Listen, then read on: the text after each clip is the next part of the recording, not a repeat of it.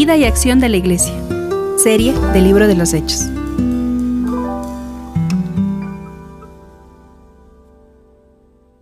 Abramos nuestro, nuestra palabra en Hechos 3. Vamos a estar viendo del 1 al 10, pero tal vez tope un versículo más.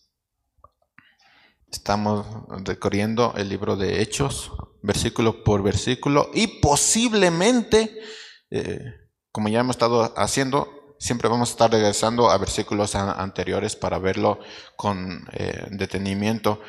Hay muchas cosas que se nos van a pasar, ya, ya lo vi en los primeros dos eh, capítulos, pero por lo menos vamos a hacer el esfuerzo de escudriñar lo que más podamos. Después, en unos 5 o 10 años, vamos a poder regresar a Hechos con otra perspectiva y profundizar más.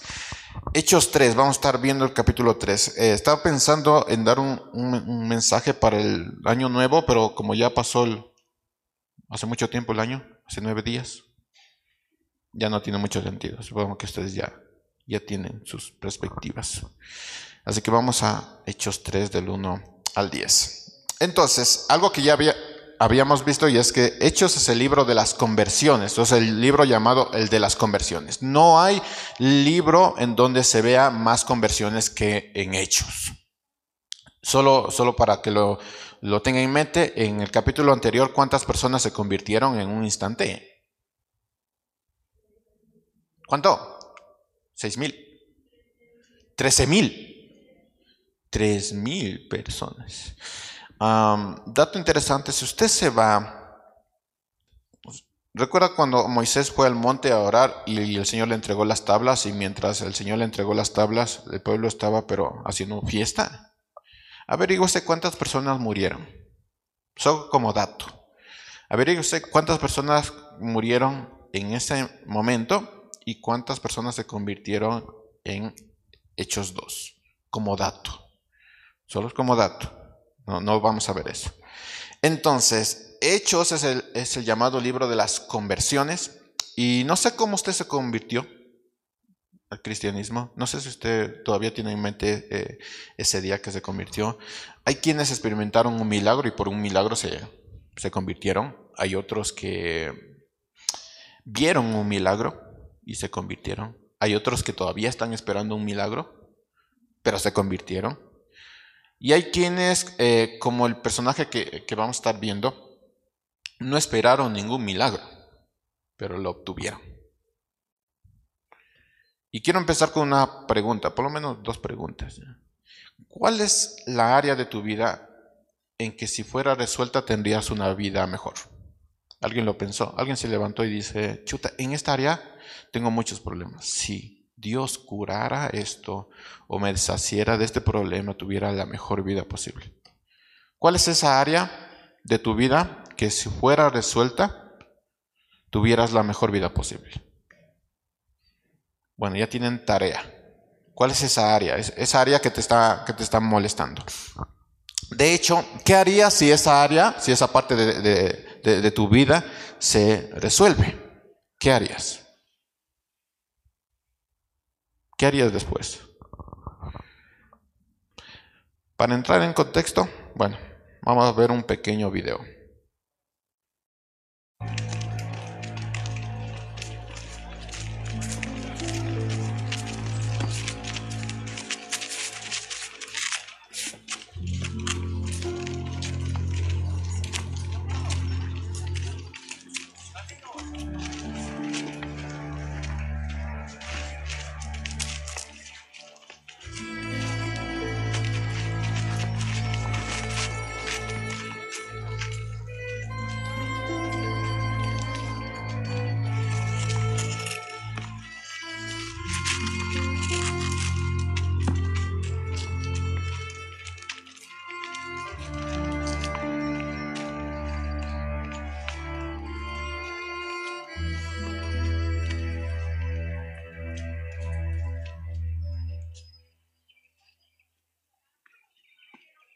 ¿Una limosna? Una limosna. Por favor. Míranos.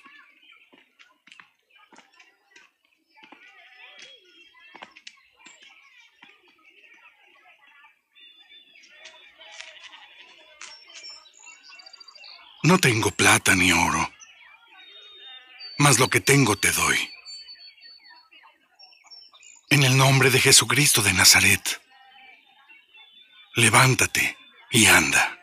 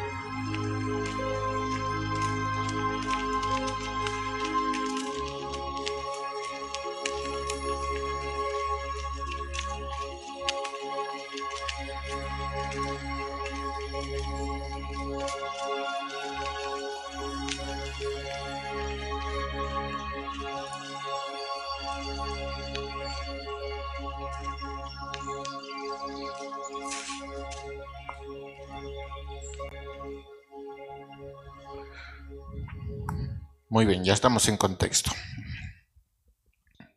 Ahora, antes de, empezar, déjenme o permítanme tomarme un tiempo para darles tres principios con respecto a los milagros. Como, he dicho, vamos a tomarnos el, tiempo para ver versículo por versículo, tema por tema, y vamos a ir despacio, pero vamos a tratar de ver todo lo que podamos sacar del libro. Entonces, hay tres principios con respecto a los milagros que usted tiene que tener en cuenta cuando hablamos del libro de los Hechos. Y es que los milagros que vemos en el libro de los Hechos tienen tres puntos muy, muy importantes, son, son fundamentales cuando hablamos del don de milagros o de los milagros. El primer eh, principio que tenemos que tener en cuenta es que el don de sanidad, el don de sanidad fue solamente realizado por los apóstoles. Si usted lee el libro, va a notar que eh, los milagros en cuanto a sanidad fueron realizados por los apóstoles. En 2 Corintios 12, 12, que es lo que ya habíamos visto en la escuela, es que dice, con, con todo, las señales de los apóstoles se han realizado entre ustedes no, eso fue 1 Corintios. Segundo de Corintios 12, 12 dice, con todo, las señales de, apóstol se han realizado entre ustedes con toda paciencia por medio de señales, prodigios y milagros. Entonces, eh, si bien en 1 de Corintios especifica los dones del Espíritu Santo, y en donde también hay milagros, eh, sanidad, lenguas y, y otros, otros dones, esto no quiere decir que todos tenían esos dones. ¿Sí? Primera de Corintios habla de los dones del Espíritu, pero eso no significa que todos, todos tenían esos dones. De hecho, Pablo dice, pues no todos podemos ser cabeza, no todos podemos ser ojos, no todos podemos ser orejas y no todos podemos ser la basurita de la oreja. No todos podemos ser eso. Entonces, no todos tenemos e-, esos dones. Solamente nos dice que hay esos dones, pero no todos tenemos esos dones. Entonces, eh, así como los profetas, si usted tiene memoria en cuanto a esto, así como los profetas deberían tener evidencias, recuerden que también hay un texto donde dicen si lo que dice el profeta eh, es mentira, si no se comprueba o no se realiza, entonces apedréale. Sería bueno utilizar este texto el día de hoy. Si alguien dice que va a suceder algo y no sucede, la palabra dice apedréalo porque no es un profeta que viene de mí. Entonces los profetas tenían que tener eh, evidencias, eso es en el Antiguo Testamento. En el Nuevo Testamento los apóstoles también tenían que tener evidencias. Y una de las evidencias que tenían que tener los apóstoles es el don de sanidad, el don de, hacer señales y, prodigios. Entonces dice Hechos 2, versículo 43, que ya hemos visto esto, regreso un poquito, Hechos 2, versículo 43, al ver las muchas maravillas y señales que los apóstoles hacían, todos se llenaban de temor. Y todos los que habían creído se mantenían unidos eh, y compartían todo. ¿sí? Esto eran señales y maravillas de los apóstoles. Era la evidencia del apostolado. ¿Estamos bien hasta aquí? Sí, solo los apóstoles realizaban eh, los milagros. Lo segundo que usted tiene que tener en cuenta, voy muy rápido. Hechos 2.43 hasta el 44 maravillas y señales. Muy bien, entonces el primer punto era eso, las señales solo eran realizadas por los apóstoles o como que usted lo escribió. Lo segundo es que mientras la iglesia crecía, el ministerio apostólico decrecía. Hermanos, eso es una base así. Mientras la iglesia, la iglesia crecía, el ministerio apostólico decrecía. El ministerio apostólico no se multiplicaba. ¿Ha notado usted eso? No se multiplicó eso. Los discípulos se multiplicaban, pero el ministerio apostólico no se multiplicó.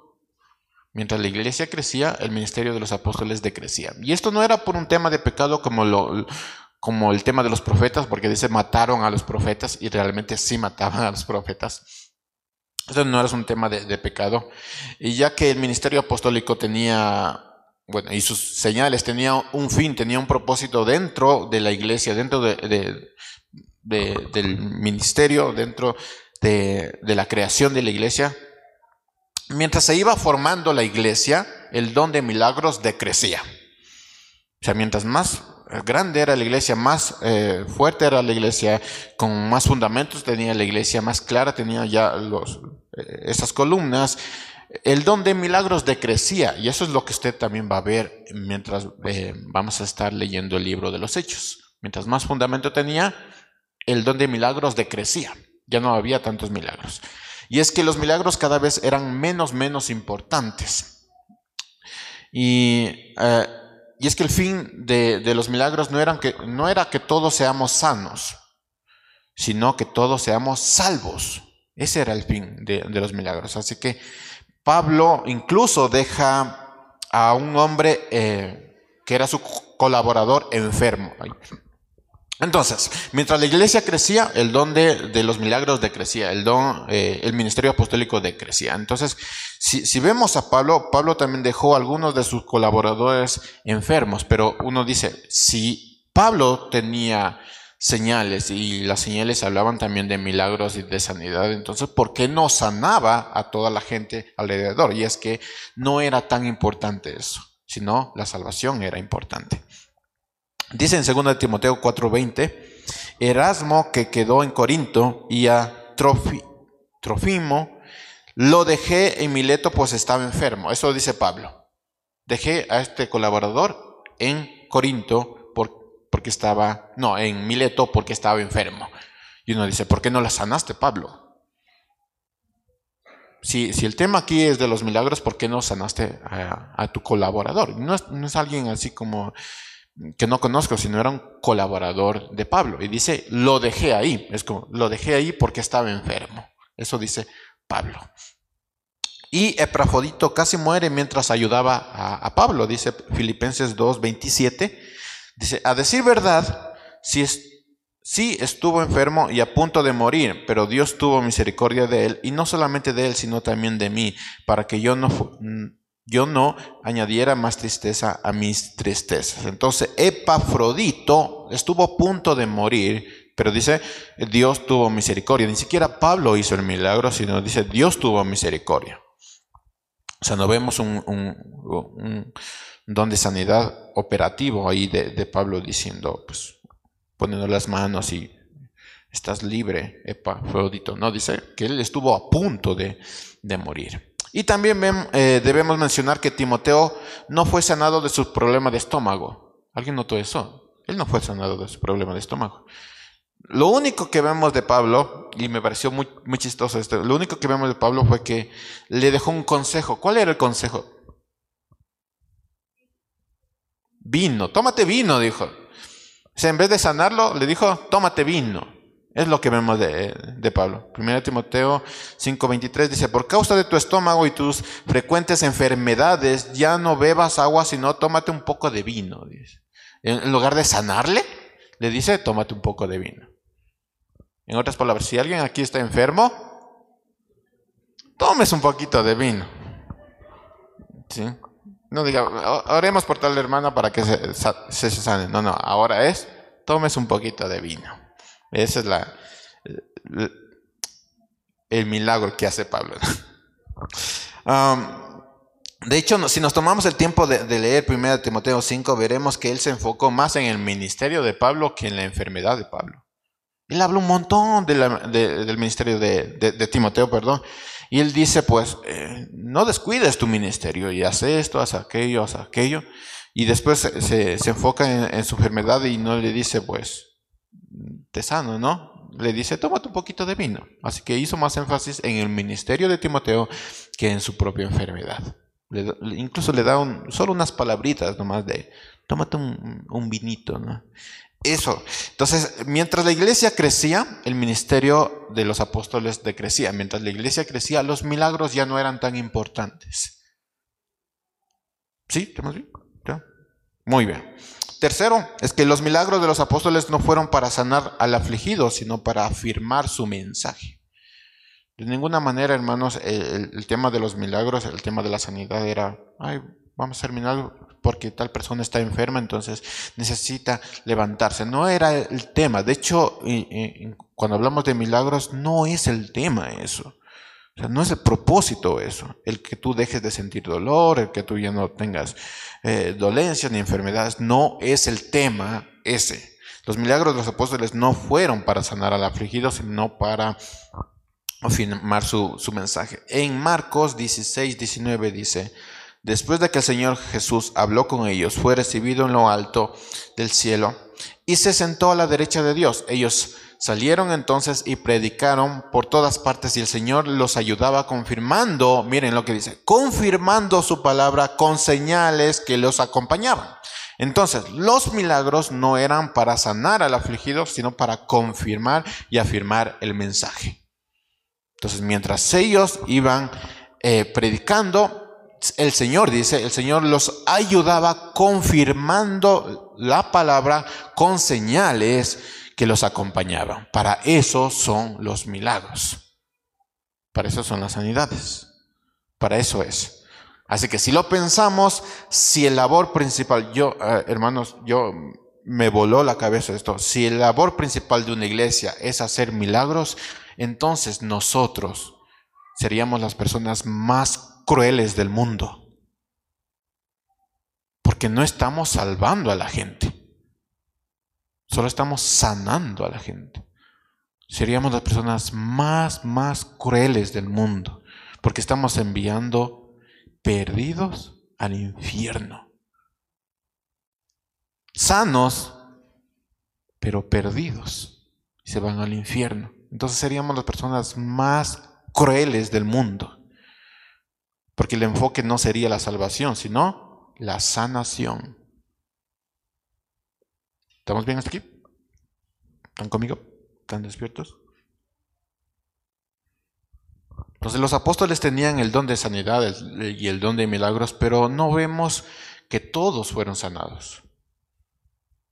No vemos. De hecho, en el milagro, en el video que acabamos de ver, había más gente ahí con necesidades. ¿Por qué Pablo y eh, Pablo, Pedro y Juan no sanaron a todo el mundo? A ver, denme una explicación acerca de esto. Si el énfasis es en los milagros, en que tú ya no sientas dolor, ¿por qué Pedro y Juan no sanaron a todo el mundo?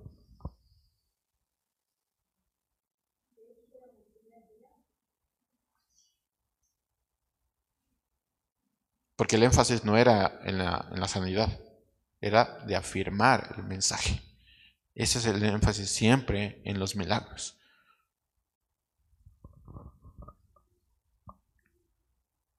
El propósito de ellos, de, aquellos milagros, no era sanar, sino afirmar el mensaje de salvación. Otra vez, hermanos, tengan en mente esto. Si alguien pastor, evangelista, lo que se crea, cristiano, lo que se crea, enfoca su vida a los milagros, sería la persona más cruel del mundo.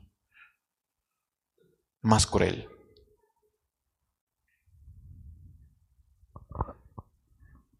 De hecho, si tú te enfocas en eh, que la iglesia es una iglesia de milagros, eh, estás pidiendo una iglesia muy cruel.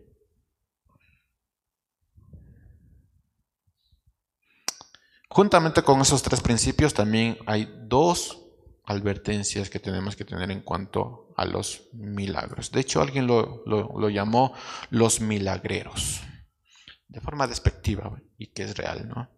Hay que tener en cuenta dos advertencias sobre esto. Primero, la primera advertencia es que Satanás también tiene la habilidad de imitar los dones, no solo los milagros, todos los dones. Satanás tiene la habilidad de, imitar. Como es el que engaña, el que miente, entonces tiene la habilidad de imitar eh, estos dones. Hermanos, si alguien enfoca su vida a los milagros, es la persona más cruel del mundo. Y la persona más cruel, el ser más cruel del mundo es Satanás. Así que eh, Satanás tiene la habilidad de imitar dones. Todos los dones tiene la habilidad. Y no es que eh, deberíamos negar todos los milagros y decir, no, es que tal milagro y como Satanás puede imitar, entonces es, un, eh, es una obra de Satanás. Y no creo en los milagros. No estoy hablando de eso, sino que si los milagros tienen un propósito y el propósito es afirmar el mensaje, también tenemos que tener en cuenta que Satanás va a tratar de imitar esos dones para qué? Para debilitar el mensaje. Para decir, no, el tema de la iglesia son los milagros, es para que tú estés bien en esta vida. Es para que tú tengas sanidad, tengas riquezas, tengas esto en esta vida, para que vivas bien en esta vida. Si, si lo piensan, el, es el evangelio más cruel del mundo. Más cruel. Porque esta vida solo es un suspiro.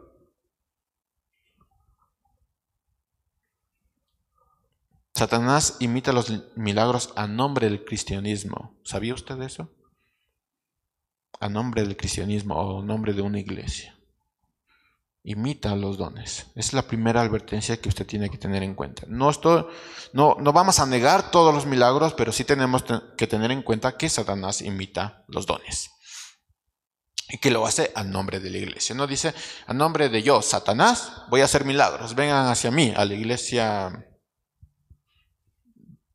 a la iglesia mía. No, no dice eso, dice al nombre de Cristo, vengan porque esta es la iglesia cristiana. La segunda advertencia es que los sanadores o los milagreros no son parte del plan de Dios. Miren, mientras que el plan de Dios en la actualidad puede incluir milagros porque los milagros siguen todavía. Los sanadores, los milagreros, no son no fueron y no serán parte del plan de Dios. Simplemente porque el plan de Dios no es que nosotros seamos sanos. El plan de Dios es que nosotros seamos salvos. La palabra dice que vamos a ser salvos por fe. No dice sanos por fe. Así que los milagreros, los sanadores, los que hacen milagros por aquí, los que hacen milagros por allá, no son, no serán y no fueron parte del plan de Dios. Porque el plan de Dios no es que seamos salvos, sin, diré sanos, sino salvos. Sin embargo, ¿esto quiere decir que los milagros han cesado? La respuesta es no. Los milagros siguen habiendo, Dios sigue obrando de manera extraordinaria, así que hay milagros en todas partes, sino que a veces nosotros no, no, abrimos nuestros ojos y, y, lo vemos. Hay milagros por todas partes porque Dios es un Dios extraordinario. Así que los milagros no han cesado. Pero debemos tener en claro que los milagros cumplen una, una función. Eh, una función específica y esa función es el mensaje de la salvación, afirmar el mensaje de la salvación y no tanto la sanidad del cuerpo. La sanidad del cuerpo, hermanos, podemos vivir en esta vida completamente enfermos si somos salvos, gloria a Dios, porque esta vida solo es un suspiro. Ahora, decirlo es una cosa, vivirlo es otra cosa. Porque ya cuando estamos enfermos, ahí es cuando viene el ruego, ¿no? Pero nos olvidamos. Por eso les preguntaba, ¿usted cree en, Cristo? Créalo cuando está mal. Ahí créalo. Porque esta vida es un suspiro. Entonces, el mensaje no es que todos seamos sanos, sino que todos seamos salvos. Así que los milagros, las sanidades cumplen una función muy, muy específica. Y si cree que todavía no hay milagros, hermanos, hay un milagro documentado. ¿Quieren ver un milagro documentado? ¿Quién quiere ver un milagro? Esa es. Supongo que ustedes ya, algunos ya lo vieron, pero es un milagro documentado. Les doy el contexto. Estamos hablando del pastor Dwayne Miller. Este pastor había perdido la voz por muchos años, por muchísimos años, y no predicaba, ya no predicaba, ¿sí? Pero en una ocasión le, dicen que, que, les ayude en la escuela dominical. ¿Sí? Y él, casi casi a regañadientes, se pone a predicar, sin voz. Y le dicen que le van a poner un micrófono para que los susurros que él podía emitir podían ser amplificados. Pero eran susurros. Sí, él no podía hablar por muchísimos años. Y él empieza a predicar. Cabina, por favor. Está en inglés, pero ahí está toda la, la traducción. So when the psalmist writes, and he heals all of my diseases, let me say to you that I believe God still heals. That hasn't ended. That is not over. Now you have to be careful on how you do this. Because there are folks who carry things to an excess and it becomes a show. And God has never intended that that be what it is. God heals in his sovereign will. I don't know why God does things that he does, but I know that he does. And the only thing he requires of me is to allow him to be God and me to be me and let it be. To say that every single person will always be healed because Jesus died on the cross is a misinterpretation of scripture. Not true. Won't work. Isaiah 53 doesn't talk about physical healing. I'm sorry. That's just not the context. And to impress that there causes a misinterpretation of scripture. That's wrong. On the other hand, to say that since we don't have anything after the book of Acts, that miracles ended at the book of Acts and they never happen again is equally as wrong. Because you have put God in a box both ways. And he doesn't want to be in the box. So the psalmist says, I'm excited. Bless the Lord, O my soul. One of his benefits is he heals all of my diseases. And then in verse 4 he says, and he redeems my life from the pit. Now, I like that verse just a whole lot. I have had, and you have had in times past, pit experiences. We've both had, we've all had times when our life seemed to be in a pit, in a grave.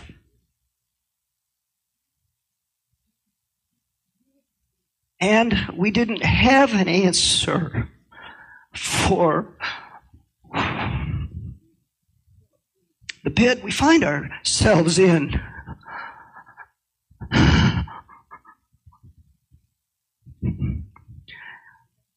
And I don't understand this right now. I'm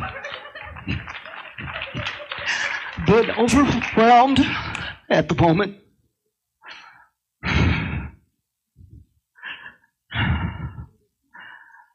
I'm not quite sure what to say or do.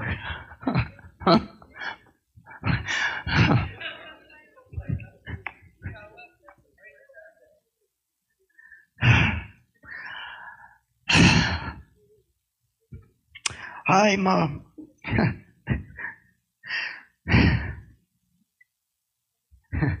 sounds funny to say at a loss for words.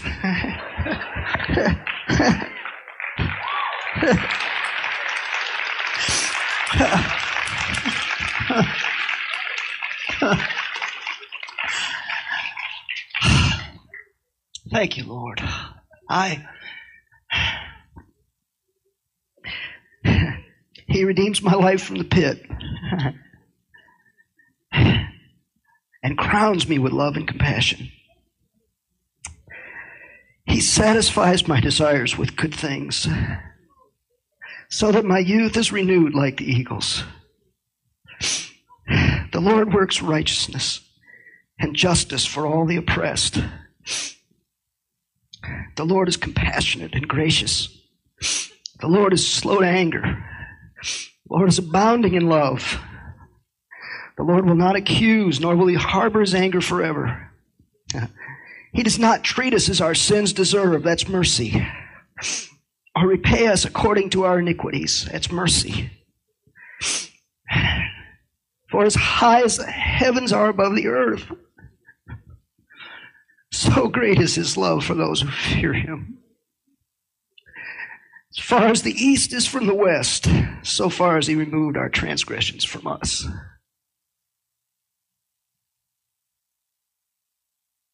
Bueno, para los que no cacharon, los milagros todavía existen. Sí, los milagros todavía no existen. Todavía existen.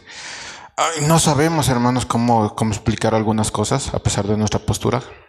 No, no lo sabemos, pero los milagros todavía existen. Pero note algo importante y es que los milagros de sanación sí existen, pero existen para afirmar el mensaje.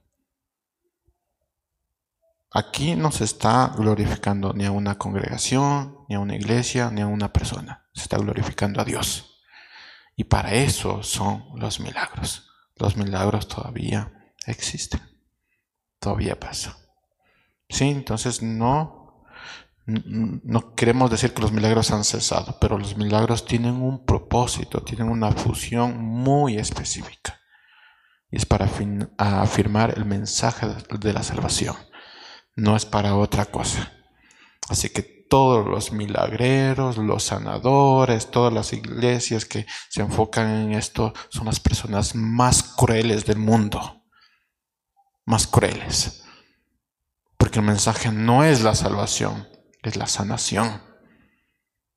Y eso es contrario a lo que dice la palabra y cómo Dios actúa, porque Dios es un Dios extraordinario que salva, que puede sanar pero que sobre todo salva. Para eso están los mensajes. Teniendo en cuenta en mente estos tres principios y esas tres advertencias, vamos a ver ahora sí la historia que nos encontramos en el libro de Hechos. Y es que hay detalles, hermanos, que, eh, que están en esta historia que traen grandes lecciones para, para, nuestra vida. Así que vamos a tratar de verlo con, con detalle y sacando lo que más podamos. Hechos capítulo 3, versículo 1.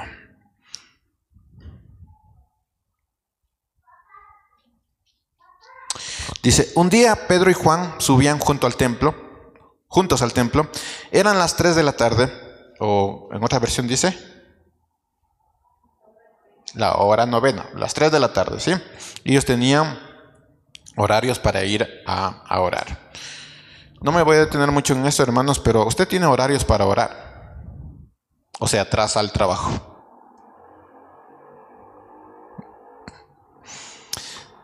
Eran las 3 de la tarde, es decir, el momento de la oración.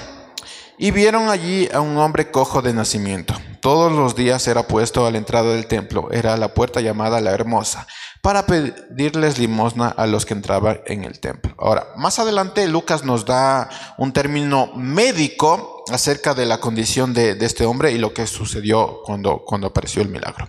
Versículo 7 dice, y tomándolo de la mano derecha, lo levantó y al momento se le afirmaron los pies y los tobillos. Ahora, para que quede un poquito claro, la traducción del lenguaje actual, perdón, la de la Biblia de las Américas dice, versículo 7, al instante sus pies y tobillos cobraron fuerza. Ahora, quiero que utilice la imaginación cuando dice al instante sus, sus pies y tobillos cobraron fuerza.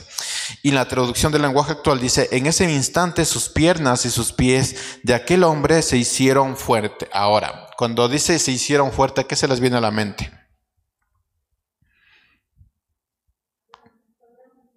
¿Cómo? A ver, ¿cómo? Utiliza la imaginación. ¿Cómo? ¿Cómo?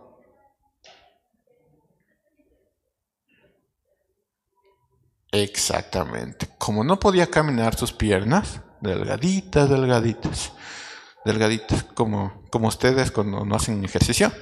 Delgaditas, delgaditas. Por eso le dicen gordito pata flaca.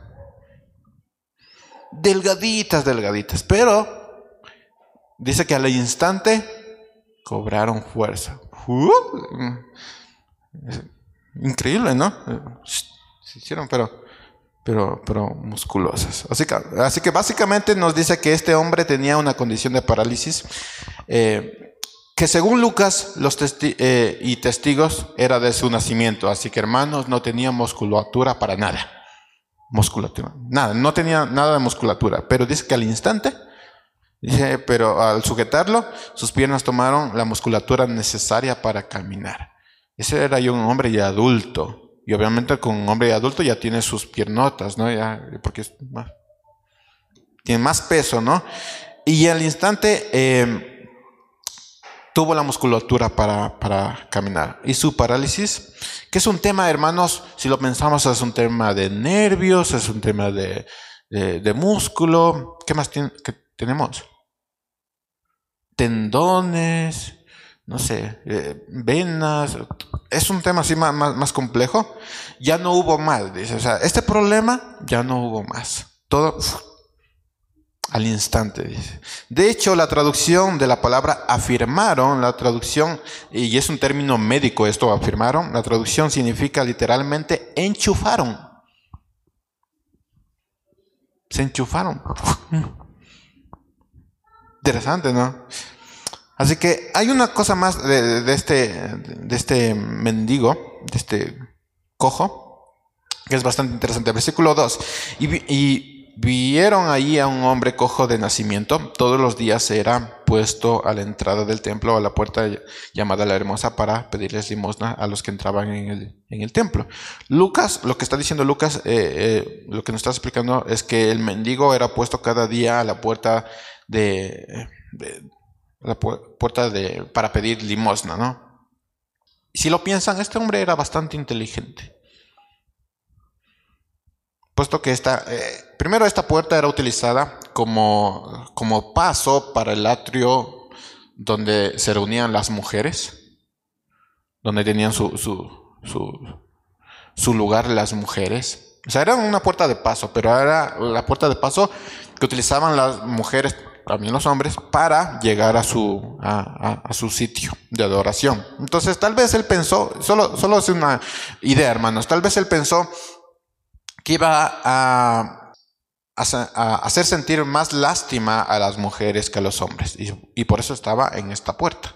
Así que era una persona inteligente, no se sentó en cualquier lado, sino fue al lugar donde él dijo, bueno, en este lugar pasan las mujeres, y posiblemente las mujeres sientan más lástima de mí.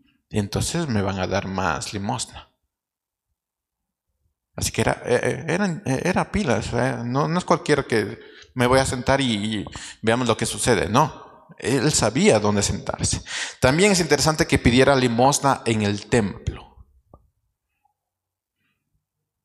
Tal vez él pensó, si todos iban y daban sus limosnas a Dios, posiblemente llevaban un poquito más para darme a mí. Es como el día de las votaciones. No sé si se han puesto a pensar, pero ¿cuál es lo común en, en el día de las votaciones? La cédula. Todos llevan cédula. Menos el que la perdió, ¿no? Pero todos llevan cédula. Es lo común en el día de las votaciones. Todo el mundo lleva cédula. Eh, a esa hora, ¿qué era lo común? Todos posiblemente llevaban una partecita para dar la limosna era común. Entonces él pensó, si todos llevan dinero para la limosna, o sea, para poner en el templo, no la limosna, para poner en el templo, posiblemente tengan un poquito más para mí. Así que era, era, era pilas. Y esto nos trae un principio, hermanos. Eh, si tú quieres recibir algo, debes tomar una serie de decisiones inteligentes, pero tienes que tomar una serie de decisiones. No es simplemente yo tengo este problema, yo tengo, yo tengo esta necesidad, entonces voy a esperar a que Dios haga su milagro. Es como si alguien está enfermo y tiene una iglesia que le puede respaldar y decir, Ay, mi iglesia no viene a visitarme. ¿Cómo te voy a, vamos a ir a visitar? Primero tienes COVID, no podemos ir a visitarte. Y segundo, no sabemos. ¿Cómo?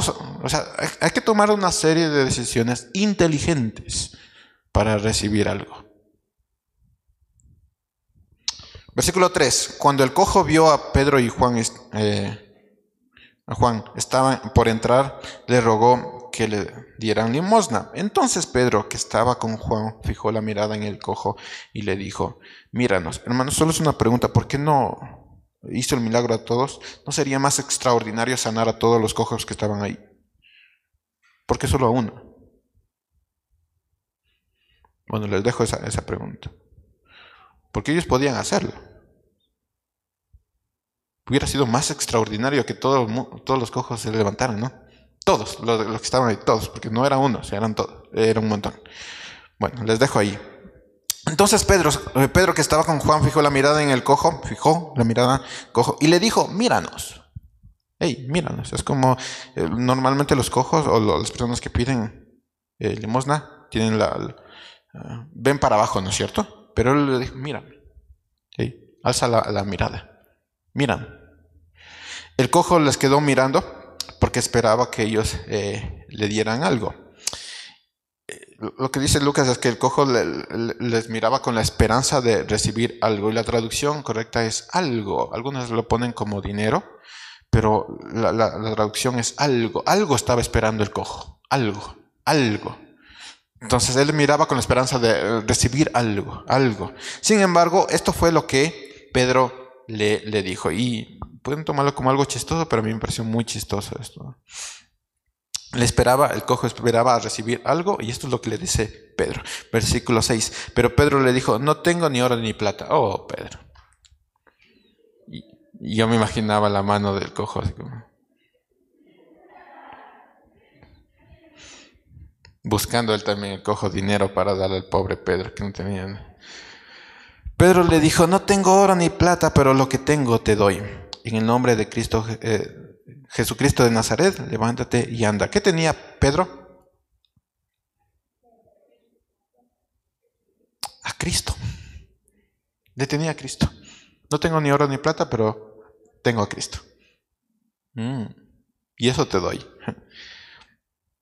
Y tomándolo de la mano derecha lo levantó. Y esto es un detalle, hermanos, téngalo pendiente ahí. Tomando de la mano derecha lo levantó y al momento se le afirmaron los pies y los tobillos. El cojo se puso eh, en pie y saltó y se fue a ver a su familia y a tomar y a pasear.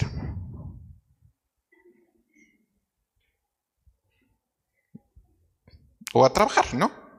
Señor, dame la sanidad para irme a trabajar porque no puedo trabajar, ¿no?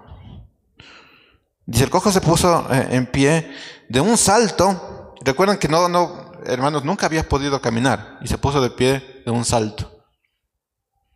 Hermanos, ¿cuántos años necesita un niño para aprender a caminar? Algunos dicen que son dos años. Ya van a decir, mi hija aprendió antes. Mi hijo aprendió después. Aquí no estamos habiendo un debate de quién, quién va a ser corredor profesional, sino promediando dos años necesita un niño para caminar. ¿Sí? ¿Están de acuerdo las mamás? ¿O vamos a tener problemas? Dos años, dos años. Un niño, ¿sí? Él nunca había, había caminado y dice que saltó, se puso de pie de un solo salto y se echó a andar. Utilice la imaginación. Nunca había caminado, no sabía cómo caminar y se echó a andar. Luego entró con ellos en el templo mientras saltaba y alababa al Señor. hermanos, ah, Es como si te cogieran, eh, que es lo que pasó, literalmente, de- de- del brazo, y el único que saltaba era el cojo. Y ahí ves a Pedro como... Pero nunca... Así entró, así entró. Yo, yo creo que Pedro también estaba feliz y, saltaba con él, no creo que le dejó ahí quedando mal, ¿no? Pero, pero así entraron en, en el templo. Sería bueno que cuando entren en el templo la próxima semana entren saltando. ¿Por qué? Porque los milagros todavía hay. Porque tenemos un Dios extraordinario, ¿no? Deberían entrar saltando. Y no así como... Ahora, note algo. eh, no fue a Pedro a quien el cojo alabó, sino a Dios. No dijo, Pedro, gracias, Pedro. Ay, te voy a seguir, tú serás mi maestro, querido Pedro. No, no fue a Pedro quien alabó, sino a Dios. ¿Por qué? Porque lo que dijo Pedro, no, no tengo ni oro ni plata, pero tengo a Cristo. ¿Sí? Y eso te lo doy. Y así que eh, no fue a Pedro a quien el cojo eh, alabó, sino a, Dios. Ahora ya saben, porque muchos tienen eh, demasiados seguidores. Y todo es para, para uno. Porque no presentan a Cristo, no dan a Cristo. El tema no es Cristo, sino otra cosa. Entonces, no fue a, a- a Pedro a quien el cojo alabó, sino a Dios. Tampoco lo vemos salir corriendo a disfrutar la vida y decir, voy a trabajar. Tenía uno, dos terrenitos por allá, en Guayabamba. Digo, tengo dos, cuatro, cinco, por allá. Ya, ya estoy sano, voy a ir a trabajar. El Señor ha hecho un milagro en mí, así que voy a ir a trabajar y a prosperar, porque eso es lo que el Señor me ha dado. No fue lo que dijo el cojo. Entró en el templo, entró en el templo, se imagina usted saltando. El Señor hizo un milagro, me voy al templo. Hermanos, el Señor hizo un milagro. Ahora con el COVID, hermanos, si a, ti te da COVID, que tú estés eh, sano después, es un milagro. Es que si te dio COVID, deberías entrar saltando. ¿A quién le dio COVID y no entró saltando? Caramba. Espero que no les haya dado. Pero igual, si no les dio, también es un milagro porque ahora todo el mundo eh, deberíamos entrar saltando. Sí, el, cojo no, no, no, no le ves corriendo a, disfrutar la vida. Eh, Él entró al templo saltando, saltando y alabando al Señor. Más allá de- del posible impedimento eh, de las autoridades del templo, porque no permitían que, que personas enfermas entraran al templo, había un impedimento. También había un impedimento físico. El cojo no podía entrar al templo. Posiblemente nunca pudo entrar al templo. Nunca. Tal vez cuando le presentaron cuando era niño, aunque no, no sabemos, porque si era eh, cojo desde muy desde el nacimiento, tal vez no pudieron los padres presentar al niño en el templo. Así que nunca entró al templo. Nunca entró al templo. Y cuando pudo saltar, ¿a dónde cree que se fueron? Al templo, alabar al Señor.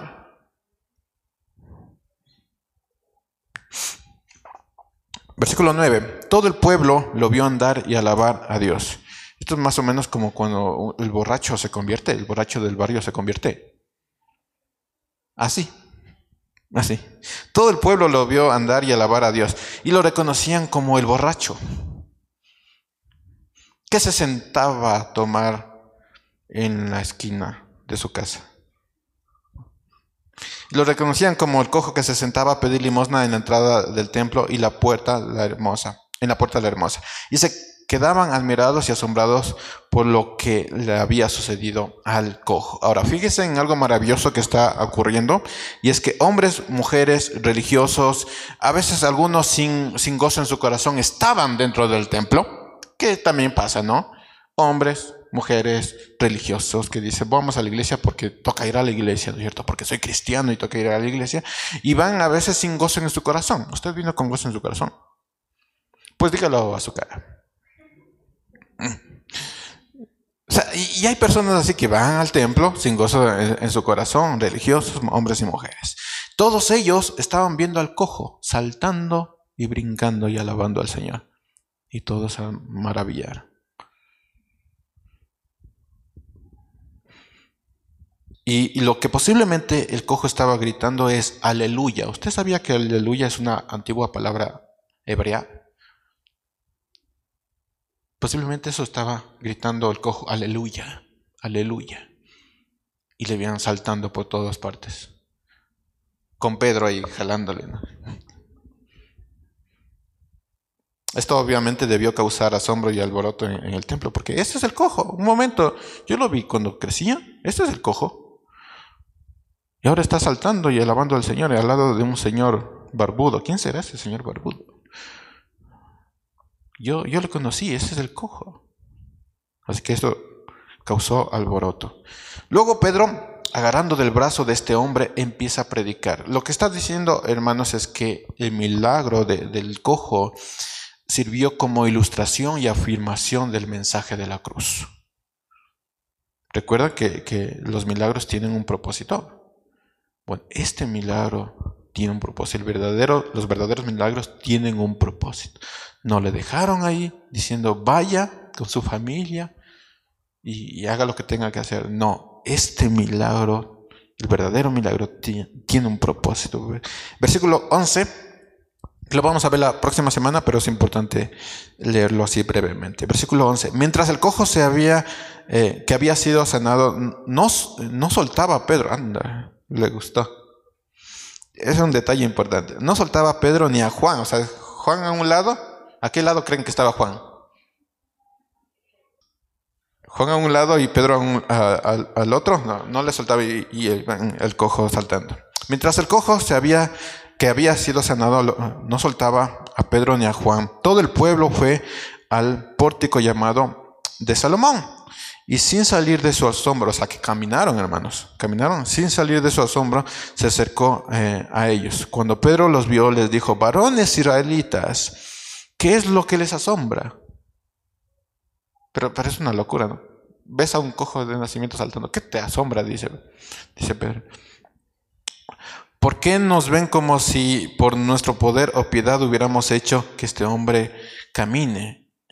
El Dios de Abraham, de Isaac y de Jacob, que es el Dios de nuestros antepasados, ha glorificado a su Hijo Jesús. No a mí, dice Pedro, a Jesús, a quien ustedes entregaron y negaron otro sermón incómodo. Y negaron delante de Pilato cuando éste ya había resuelto ponerle en libertad. Entonces, hermanos, usted se puede imaginar el impacto de ver a, a un predicador hablar del poder de Dios con un cojo de nacimiento a su lado. Impactante, ¿no? Hermanos, es la, el sueño de todo predicador. Que el borracho de la iglesia esté al lado mientras él predique del poder de Dios. Que aquella persona que tenía problemas en el área sexual esté al lado mientras él predica del poder de Dios. Ya que el mentiroso, mentirosa, chismoso, chismoso esté al lado, saltando, diciendo el Señor hizo un milagro. Ya no soy más. Mientras el predicador habla del poder de Dios. El sueño de todo predicador. Así que cuando yo sueño, sueño eso con ustedes. No digo que son borrachos, pero uno nunca sabe, ¿no? Pero miren el impacto impresionante. Si ustedes pudieran ver eso, sería un impacto para ustedes. Ahora imagínense ustedes siendo el cojo. Y esto nos trae un principio. Vista desde la perspectiva de Pedro, hay gente que está coja y que necesita que alguien le levante. Hermanos, a veces pensamos que solo por invitar a alguien al templo es suficiente. Venga a la iglesia, acá somos chéveres. Hay sillas vacías. Venga, hay puesto. Acá somos chéveres. Sana doctrina. Cosas para aquí y para allá. Ya tenemos eh, calefacción. Venga al templo. Y pensamos que con eso es suficiente. Pero no nos damos cuenta que esa persona a la que le estamos invitando puede estar tan quebrada que no puede levantarse. Pues, como alguien dijo, puede estar tullido espiritualmente. Y tú le estás diciendo, venga al templo, venga al templo. ¿Por qué no va a venir? Porque está tan quebrada que no puede levantarse. Hay gente que está tan coja, tan rota, que necesita que tú le levantes. Versículo 5, el cojo se, eh, se quedó mirando porque esperaba que ellos le dieran algo. Pero Pedro le dijo, no tengo oro ni plata, pero lo que tengo te doy. El hombre, eh, en el nombre de Jesús de Nazaret, levántate y anda. Tomándolo de la mano derecha, lo levantó y al momento se le afirmaron los pies y los tobillos. ¿Cuál es el principio? Que hay personas tan quebradas y tan rotas que necesitan ser levantadas. Y tú, eh, por, por invitarles al templo, ellos no se van a levantar.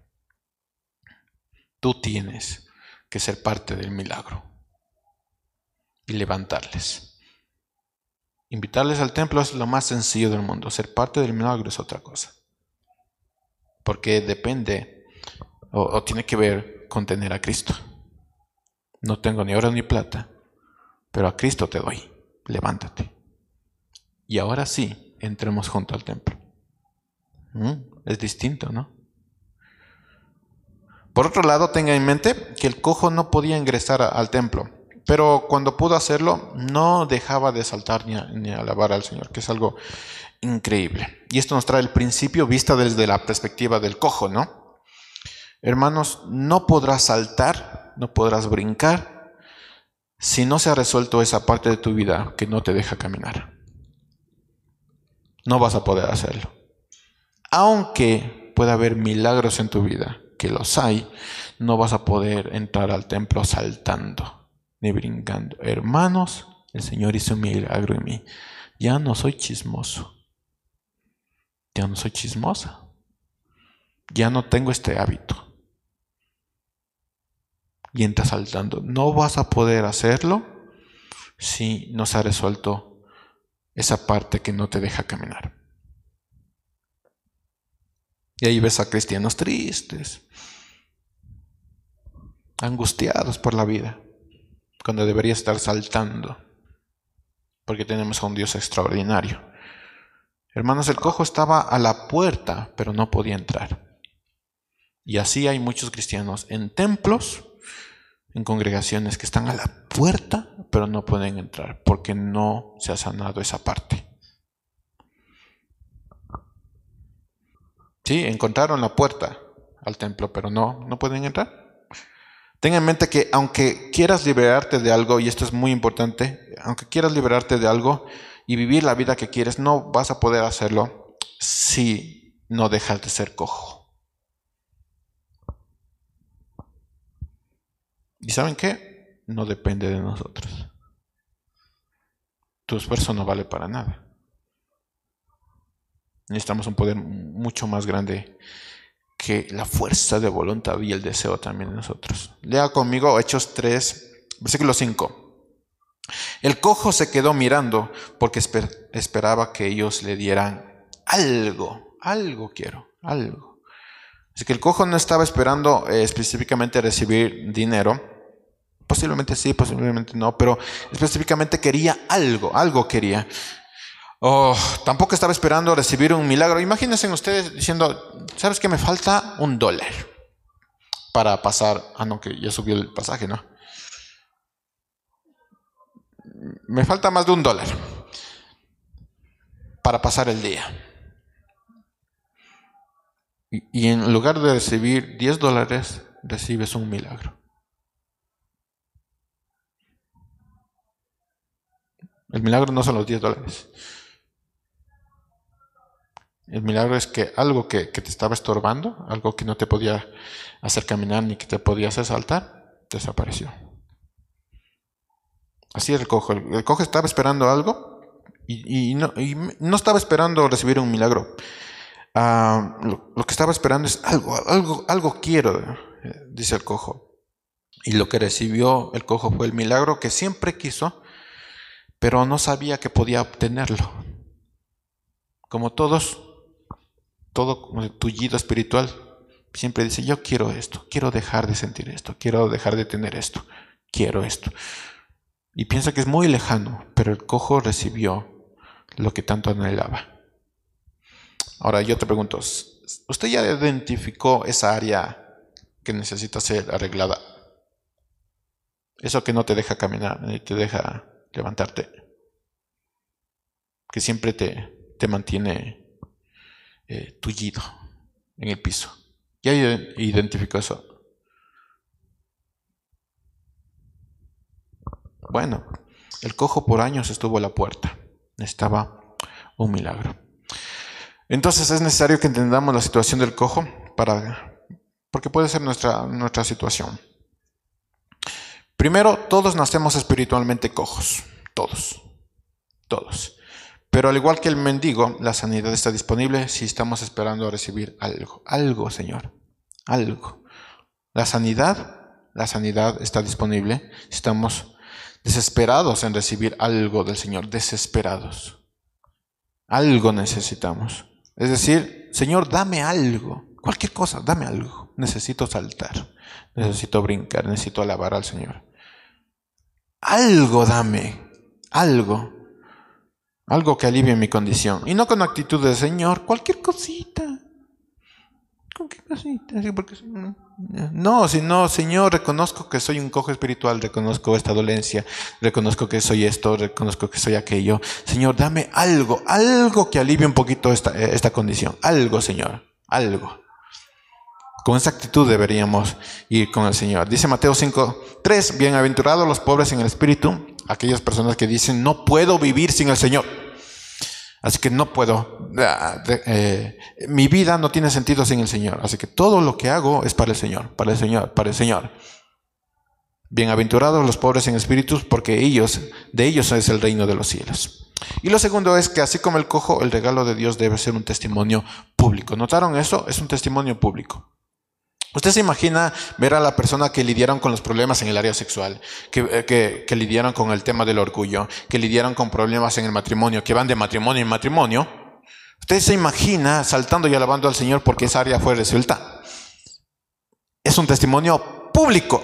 No es algo que, el Señor hizo un milagro y me quedo en casa y ya todo está solucionado. No, es un testimonio público. Tiene que ser un testimonio público. Nuestra responsabilidad es hacer del regalo de Dios algo público. El Señor me hizo un milagro, yo salto públicamente y alabo al Señor públicamente. Así que, ¿cuál es la área de tu vida que todavía no se ha resuelto y que no te deja caminar? ¿Cuál es la área? ¿Cuál es esa área que si pudiera ser resuelta, tendrías la vida que quisieras. ¿Cuál es esa área?